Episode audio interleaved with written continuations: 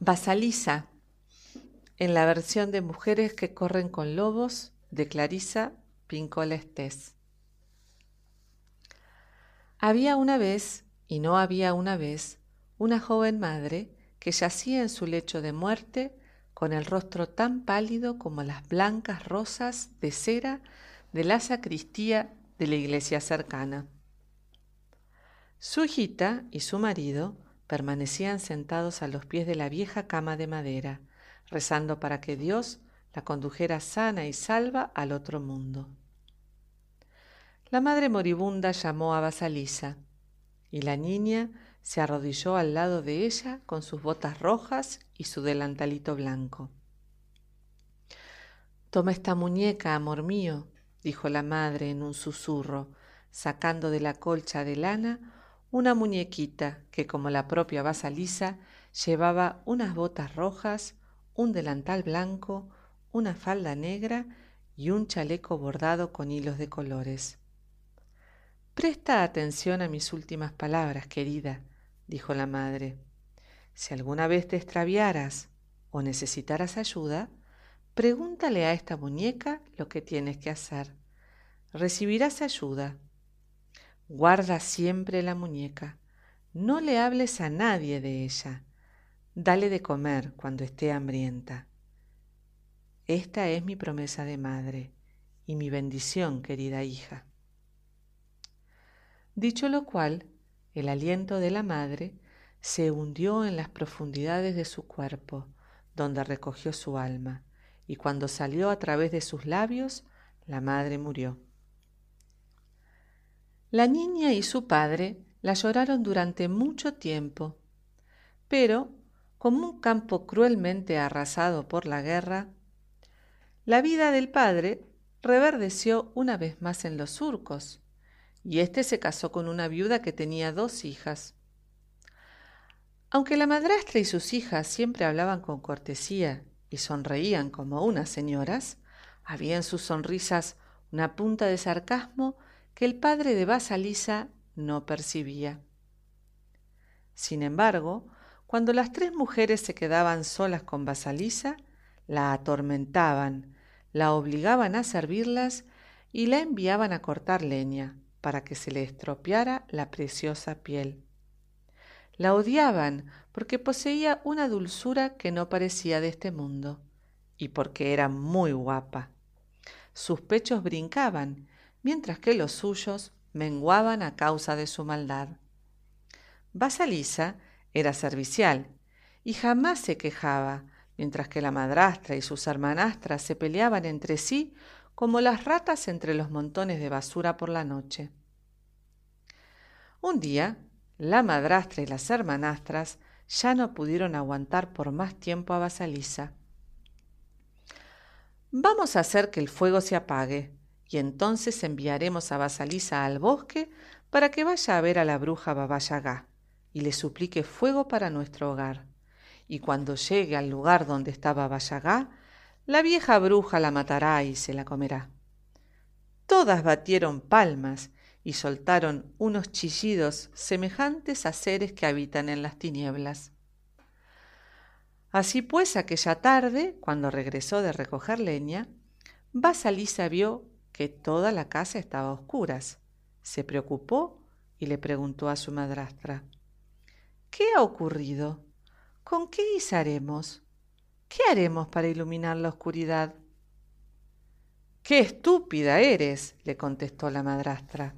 Está claro que no tenemos fuego, y yo no puedo salir al bosque, porque soy vieja. Mis hijas tampoco pueden ir, porque tienen miedo. Irás tú, que eres la única que puede ir al bosque a ver a Baba Yaga y pedirle carbón para volver a encender la chimenea. Muy bien, así lo haré, dijo inocentemente Basalisa. Y se puso en camino. El bosque estaba cada vez más oscuro y las ramitas que crujían bajo sus pies la asustaban. Introdujo la mano en el profundo bolsillo de su delantal, donde guardaba la muñeca que su madre moribunda le había entregado. Le dio unas palmadas a la muñeca que guardaba en el interior del bolsillo y dijo, Es verdad, el simple hecho de tocar esta muñeca me tranquiliza. A cada encrucijada del camino, Basalisa introducía la mano en el bolsillo de su delantal y consultaba con la muñeca. Dime, ¿tengo que ir a la derecha o a la izquierda? Y la muñeca le contestaba, sí, no, por aquí o por allá. Basalisa le dio un poco de pan y siguió el camino que parecía indicarle. De repente, un hombre vestido de blanco pasó a galope por su lado, montado en un caballo blanco, e inmediatamente se hizo de día. Más adelante pasó un hombre vestido de rojo, montado en un caballo rojo, y salió el sol. Basalisa prosiguió su camino, y en el momento en el que llegaba a la choza de Baba pasó un jinete de negro trotando a lomos de un caballo negro y entró en la cabaña de Baba Yaga. Enseguida se hizo de noche. La valla, hecha con calaveras y huesos que rodeaba la choza, empezó a brillar con un fuego interior, iluminando todo el claro del bosque con su siniestra luz. La tal Baba Yaga era una criatura espantosa. Viajaba no en un carruaje o un coche, sino en una caldera en forma de almirez, que volaba sola. Ella impulsaba el vehículo con un remo en forma de mano de almirez y se paseaba el rato barriendo las huellas que dejaba a su paso con una escoba hecha con el cabello de una persona muerta mucho tiempo atrás. Y la caldera volaba por el cielo mientras el grasiento cabello de Baba Yaga revoloteaba su espalda. Su larga barbilla curvada hacia arriba y su larga nariz curvada hacia abajo se juntaban en el centro. Tenía una minúscula perilla blanca y la piel cubierta de verrugas a causa de su trato con los sapos. Sus uñas orladas de negro eran muy gruesas, tenían caballetes como los tejados y estaban tan curvadas que no le permitían cerrar las manos en un puño. La casa de Baba Yaga era todavía más extraña. Se levantaba sobre unas enormes y escamosas patas de gallina de color amarillo. Caminaba sola y a veces daba vueltas y más vueltas como un bailarín extasiado. Los goznes de las puertas y las ventanas estaban hechos con dedos de manos y pies humanos y la cerradura de la puerta de entrada era un hocico de animal lleno de afilados dientes. Basalisa consultó con su muñeca. ¿Es esta la casa que buscamos? Y la muñeca le contestó, sí, esta es la casa que buscas. Antes de que pudiera dar otro paso, Baba Yaga bajó con su caldera y le preguntó a gritos, ¿Qué quieres? La niña se puso a temblar. Abuela, vengo por fuego. En mi casa hace mucho frío. Mi familia morirá. Necesito fuego. Baba Yaga le replicó. Ah, sí, ya te conozco y conozco a tu familia. Eres una niña muy negligente. Has dejado que se apagara el fuego. Y eso es una imprudencia. Y además, ¿Qué te hace pensar que yo te daré la llama? Basalisa consultó con la muñeca y se apresuró a contestar, porque yo te lo pido. Babá Yaga ronroñó. Tienes mucha suerte porque esta es la respuesta correcta. Y Basalisa pensó que había tenido mucha suerte porque había dado la respuesta correcta. Baba Yaga la amenazó. No te puedo dar el fuego hasta que hayas trabajado para mí. Y si me haces esos trabajos tendrás el fuego. De lo contrario, aquí Basalisa vio que los ojos de Baba Yaga se convertían de repente en rojas brasas. De lo contrario, hija mía, morirás. Baba Yaga entró ruidosamente en su choza, se tendió en la cama y ordenó a Basalisa que le trajera lo que se estaba cociendo en el horno. En el horno había suficiente comida para diez personas, y la yagá se la comió toda, dejando tan solo un pequeño cuscurro y un dedal de sopa para Basalisa. Lávame la ropa, barre el patio, limpia la casa, prepárame la comida, separa el maíz aflublado del maíz bueno y cuida de que todo esté en orden. Regresaré más tarde para inspeccionar tu trabajo. Si no está listo, tú serás mi festín. Dicho lo cual, Baba Yaga se alejó volando en su caldera, usando la nariz a modo de cataviento y el cabello a modo de vela. Y cayó de nuevo la noche. Basalisa recurrió a su muñeca en cuanto la Yagá se fue. ¿Qué voy a hacer? ¿Podré cumplir todas estas tareas a tiempo? La muñeca le aseguró que sí, y le dijo que comiera un poco y que se fuera a dormir.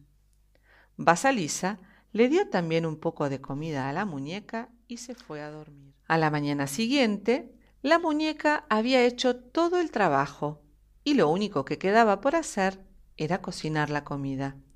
La llaga regresó por la noche y vio que todo estaba hecho. Satisfecha, en cierto modo, aunque no del todo porque no podía encontrar ningún fallo, Baba Yaga dijo en tono despectivo, Eres una niña muy afortunada. Después llamó a sus fieles sirvientes para que molieran el maíz e inmediatamente aparecieron tres pares de manos en el aire y empezaron a raspar y triturar el maíz. La paja voló por la casa como una nieve dorada. Al final se terminó la tarea y Baba Yaga se sentó a comer. Se pasó varias horas comiendo y por la mañana le volvió a ordenar a Basalisa que limpiara la casa, barriera el patio y lavara la ropa. Después le mostró un gran montón de tierra que había en el patio. En este montón de tierra hay muchas semillas de adormidera, millones de semillas de adormidera. Quiero que por la mañana haya un montón de semillas de adormidera y un montón de tierra separados. ¿Me has entendido? Basalisa estuvo casi a punto de desmayarse. ¿Cómo voy a hacerlo? Introdujo la mano en el bolsillo y la muñeca le contestó en un susurro. No te preocupes, yo me encargaré de eso. Aquella noche, Baba Yaga empezó a roncar y se quedó dormida. Y entonces Basalisa intentó separar las semillas de adormidera de la tierra. Al cabo de un rato, la muñeca le dijo, Vete a dormir, todo irá bien. Una vez más, la muñeca desempeñó todas las tareas y cuando la vieja regresó a casa, todo estaba hecho. Baba Yaga habló en tono sarcástico, con su voz nasal. Vaya, qué suerte has tenido de poder hacer todas estas cosas. Llamó a sus fieles sirvientes y les ordenó que extrajeran aceite de las semillas de adormidera, e inmediatamente aparecieron tres pares de manos y lo hicieron. Mientras la llaga se manchaba los labios con la grasa del estofado, Basalisa permaneció de pie en silencio. ¿Qué miras? le espetó Baba Yaga. ¿Te puedo hacer unas preguntas, abuela? dijo Basalisa. Pregunta, le replicó la Yaga. Pero recuerda que un exceso de conocimientos puede hacer envejecer prematuramente a una persona. Basalisa le preguntó quién era el hombre blanco del caballo blanco. Ah, contestó la llaga con afecto. El primero es mi día. ¿Y el hombre de rojo del caballo rojo? Ah, ese es mi sol naciente. ¿Y el hombre de negro del caballo negro? Ah, sí, sí, el tercero es mi noche. Comprendo, dijo Basalisa. Vamos, niña, ¿no quieres hacerme más preguntas? dijo la llagá en tono salamero. Basalisa estaba a punto de preguntarle qué eran los pares de manos que aparecían y desaparecían, pero la muñeca empezó a saltar arriba y abajo en su bolsillo. Y entonces dijo en su lugar, No, abuela, tal como tú misma has dicho, el saber demasiado puede hacer envejecer prematuramente a una persona. Ah, dijo la llagá, ladeando la cabeza como un pájaro. Mm, tienes una sabiduría impropia de tus años, hija mía, ¿y cómo es posible que seas así? Gracias a la bendición de mi madre, contestó Basalisa sonriendo.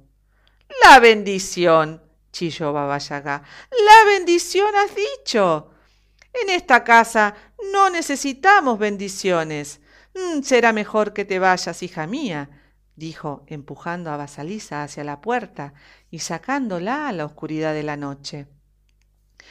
Mira, hija mía, toma, toma. Babayagá tornó una de las calaveras de ardientes ojos que, que formaban la valla de su choza y la colocó en lo alto de un palo. Toma, llévate a casa esta calavera con un palo. Eso es el fuego. No digas ni una sola palabra más. Vete, vete de aquí. Basalisa iba a darle las gracias a la llagá, pero la muñequita de su bolsillo empezó a saltar arriba y abajo, y entonces Basalisa comprendió que tenía que tomar el fuego y emprender su camino. Corrió a casa a través del oscuro bosque, siguiendo las curvas y las revueltas del camino que le iba indicando la muñeca. Basalisa salió del bosque llevando la calavera que arrojaba fuego a través de los orificios de las orejas, los ojos, la nariz y la boca. De repente se asustó de su peso y de su siniestra luz y estuvo a punto de arrojarla lejos de sí. Pero la calavera le habló y le dijo que se tranquilizara y que siguiera adelante hasta llegar a la casa de su madrastra y sus hermanastras y ella así lo hizo. Mientras Basalisa se iba acercando a la casa, la madrastra y las hermanastras miraron por la ventana y vieron un extraño resplandor danzando en el bosque. El resplandor estaba cada vez más cerca y ellas no acertaban a imaginar qué podía ser. La prolongada ausencia de Basalisa las había inducido a pensar que ésta había muerto y que las alimañas se habían llevado sus huesos y en buena hora. Basalisa ya estaba muy cerca de su casa. Cuando la madrastra y las hermanastras vieron que era ella, corrieron a su encuentro, diciéndole que llevaban sin fuego desde que ella se había ido y que a pesar de que habían intentado repetidamente encender otro, éste siempre se les apagaba. Basalisa entró triunfalmente en la casa, pues había sobrevivido al peligroso viaje y había traído el fuego a su hogar. Pero la calavera, que estaba contemplando todos los movimientos de las hermanastras y de la madrastra, desde lo alto del palo, las abrazó y al día siguiente el malvado trío se había convertido en un grupo de pavesas.